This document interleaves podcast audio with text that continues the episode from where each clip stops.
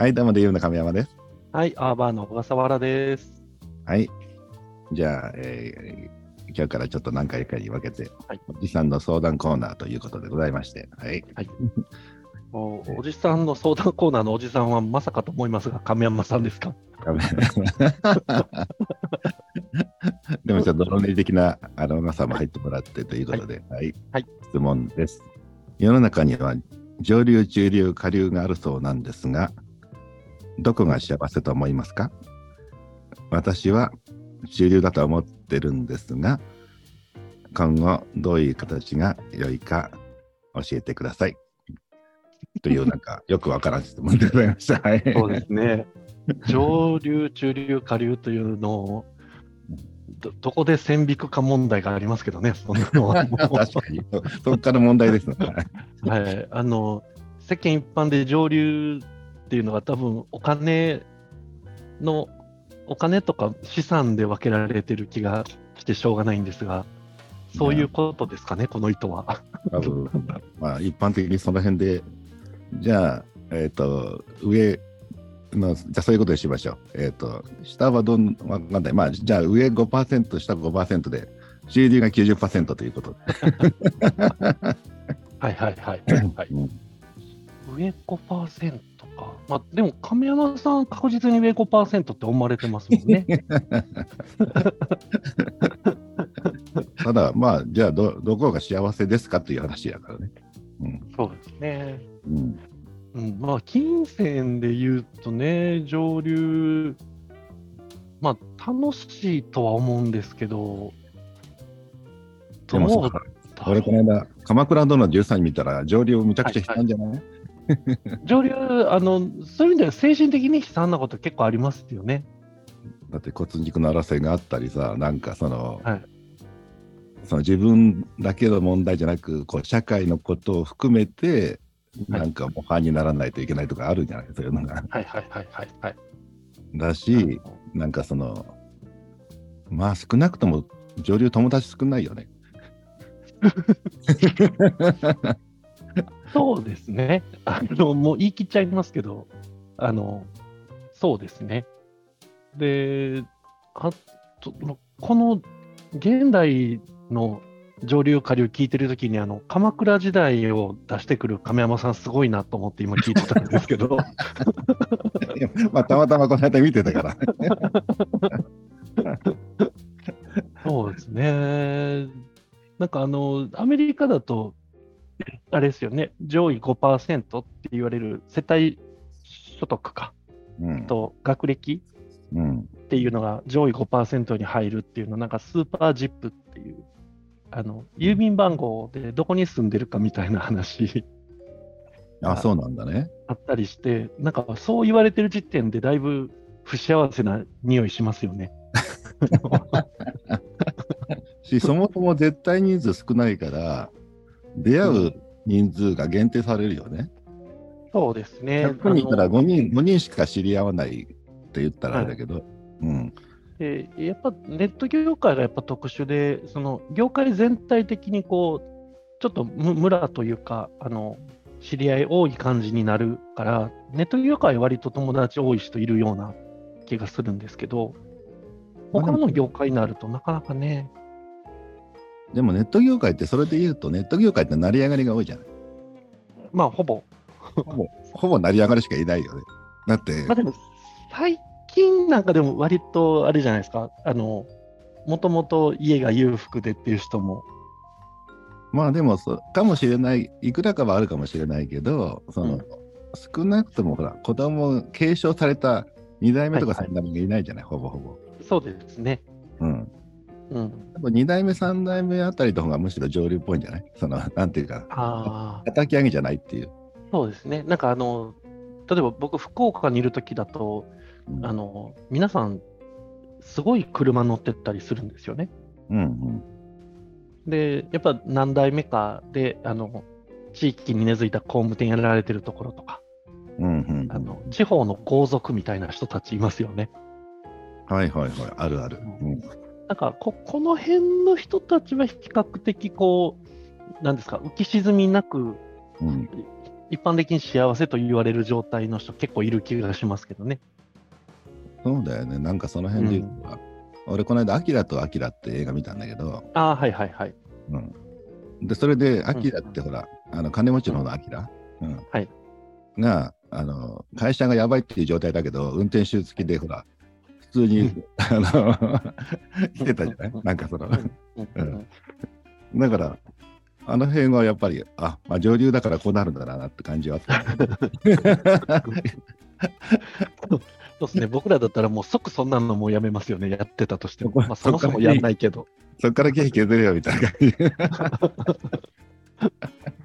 ね、お聞きの皆さん、あれですよ、DMM の会長である亀山さん、運転手というか秘書すらほぼいないですからね。いや、でもどう、どうだろう、でも本当に今聞かれてみて思いましたけど、上流、中流、下流で幸せ度合いか。まあ、下流って言ったら分かんない。じゃあ、例えば、牛島君の世界だとしようか。はいはいはいはい。あまあ、ベベベルサイユのバラって古いな、ちょっと だいぶ古いですね。だいぶ古いな、これ。ちょっともうちょっと今時な、今時まあまあ、じゃあ、え、え、なんかイギリス王室とかあるじゃん。例えば。ああ、そういう上流ですね。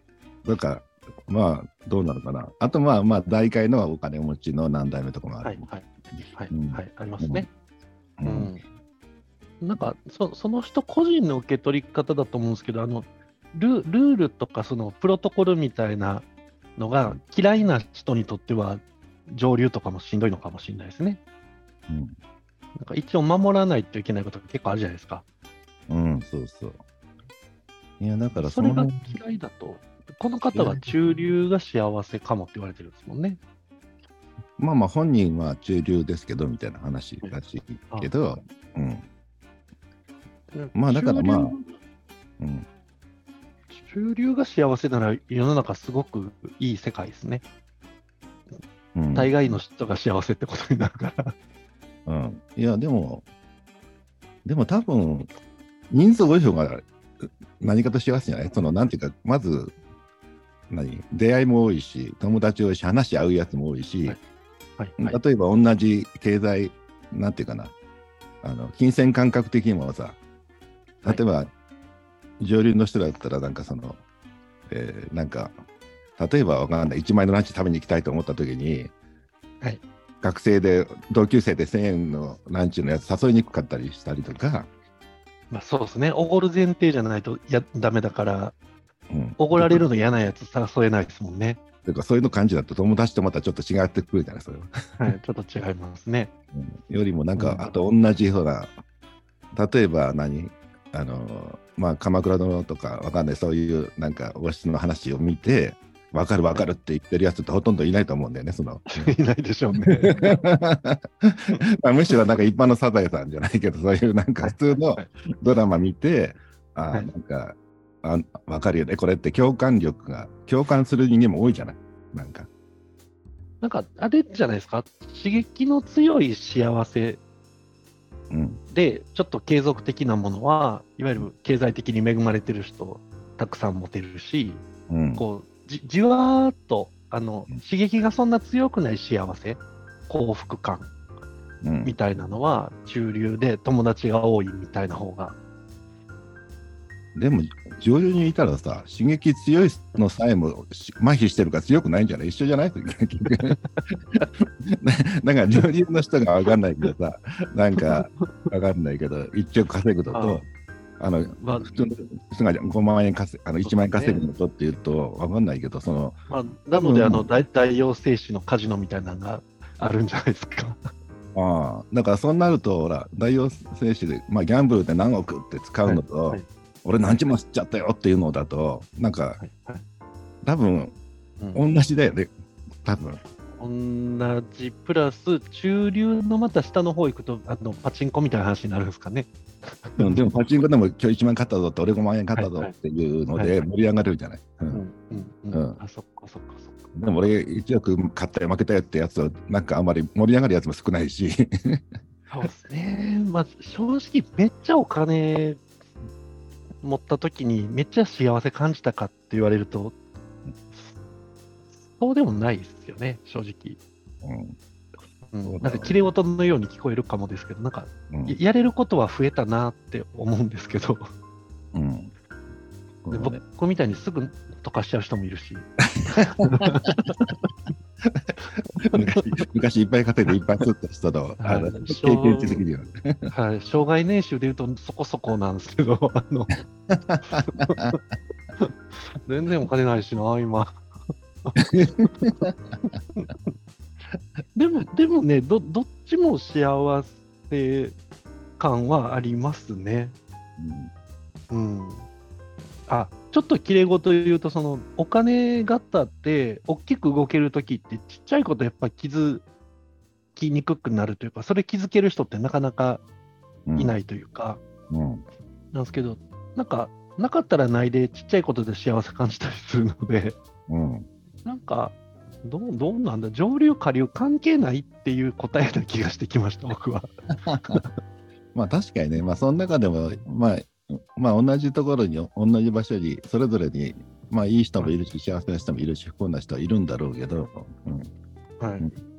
僕、今、大学の近くに部屋借りててう、ん。そんな大きい部屋じゃないんですけど、うん。あの最近あの、ちょっと料理するようになったんですけど、うん。なんか、近所にあの美味しい八百屋とかパン屋見つけただけで結構ちょっと幸せだったりするっていう、あのでそれはね、羽振りのいい時はその幸せを感じられなかったと。全く気づかなかったですね。なんななんなら人に買ってきてもらってましたからね。でも、それなんかでもへ、なんか減った時とか、なんかむちゃくちゃ苦しかったりとかした？やっぱり。そのそこまでほら、ちょっと一巡するまでは。えっと、やっぱり昔、最初に会社潰したのって僕30歳ちょいなんですけど、うん。30ぐらいなんですけど、うんあの、ポケットの中に1400、500円しかなくて、うん。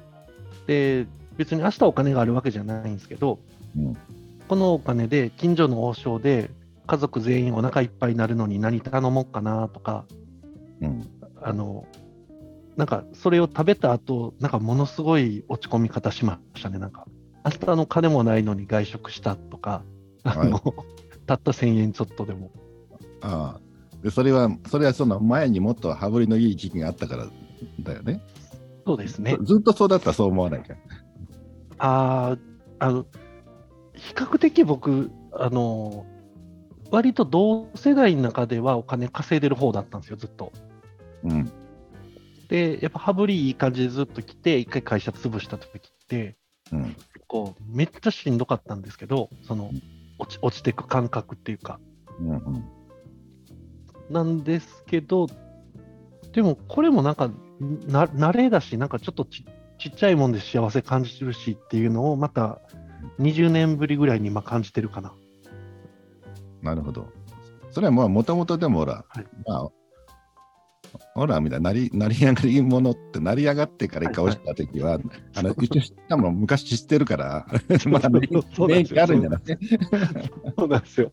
だから、落ちた、子供の時裕福なわけじゃないですからね。元に戻ったみたいな感じで。はい。なんとなくあの、落ちたら落ちたとき、落ちたって言い方もあれなんですけど、まあ、お金使えない状態の時に、あんまり、うんあの、どうしたらええかは分かってるので、はいはい。あの、うん、多分そういうのが全くない人が亡くなるよりは全然苦しくないですね、そういう意味では。うん。だから今ので言うと、もともと、もともとの、もうこのはい幼い頃から結構恵まれてたりとかした時の話だと結構しんどいかもね。そうですね。だからそのギャギャップによるのかもしれないですね。うん。うん。体験したことないとこより下ってしんどいみたいな。いやいやでも何にしても、まあなんとなくでも、例えばさ、俺もいろんなやつらと会うけど、あの、はい。うん、いや、持ってるやつ持ってるやつもあるけど、なんか、結構みんな同じ歌で感動してたりするわけよ、その愛の歌みたいなやつはな、なんかね。うん、ででそこはなんか似てるんだけど、はい。うんはい。はい。うん、あの、そういうドラマとかになると全然ちょっと違うんだよね、見方が。違いますね。で、なんか、本質的な話になるとみんな似たような愛の歌で感動したりとかしてるから、うん。だから、突き詰めると一緒、そこはみんな同じなんだよね。つまり、上流の中でもなんか恋愛もあるし、どこでも恋愛とかあるじゃない。だから、そこはみんななんか共感できるんだけど、うん。なんか、お金絡みのところだけ共感できないみたいなところになったりとかしてるから、抽抽象的か具体的かっていうの結構あるなと思ってて、その辺。うん。あの映像映画とかドラマになると、かなり具体的じゃないですか。まあそうね。だからえ映像もなんかこうキラキラした世界と、はいドロドロした、なんか、はいうん、あるね。ねで歌とか詩とかになると、割と抽象度が高くなるんで、うん。えーいいろんな人が似たような共感をしやすかったりするってあると思ってて、うん。なんかぐおお金も本当はすごい抽象的なもんなんだけど、うん。あの物がこう物と交換できちゃうからすごい具体的なもんだとみんな思ってて特に数字っていうのを具体的だとみんな思ってるから。あ、なるほどね。うん。なんかぐそれでこうすごく捉え方が違うのかなみたいなのは。あの特に学生にあのそのお金のこととか教えるんですよ今。なんで、うんうんその時にうんやっぱ学生のバックボーンによってお金とか数字の捉え方が違うんですよね、結構。はいはいはいはい。でもう18歳ぐらいでお金は幸せと関係ありませんっていう子もいれば、うん。とにかく自分の政策活動のためにお金がないとどうしようもないから貧乏は嫌だって言ってる子もいれば、うんうん。あのい家がすごい貧乏なんだけど、頑張って奨学金できてる子にとってのお金とか、うんうん。ものすごく裕福で、うちの大学の7、800万の学費あんまり気にしないうん。家の子とか、でも全く違うんですよね、やっぱね、お金に関する感覚が。ああ、その同じ学生の中でもね。うん。はい。だから働くにしても、アルバイトするにしても、その最低時給だろうが、なんかそこにこう人と会えるとかチャンスありそうだからっていうのは、やっぱりこう裕福な家の子だったり、なるほどね。はいはいはい。うん。時給10円でも高い方を選ぼうとする。うん。お金があんまない子とか、でもうん。どう考えてもその前者の方がいろいろ幸せだったりするなっていう気はしてて、うんうんうんうんあのおお金の10円、20円にこだわらず、うんうん。そのここの仕事楽しそうだからやってみようとか、うん。いろんな人に会えそうだからやってみようっていう子の方がやっぱ幸せそうには見えたりしますね。はいはいはいはい。まあ、気もそういうとこにゆとりがあるからってこと？そうですね。はい。うんうん。なるほど。うんうん。あーあーでもやっぱ上流、下流、うーん、うーん、難しいな。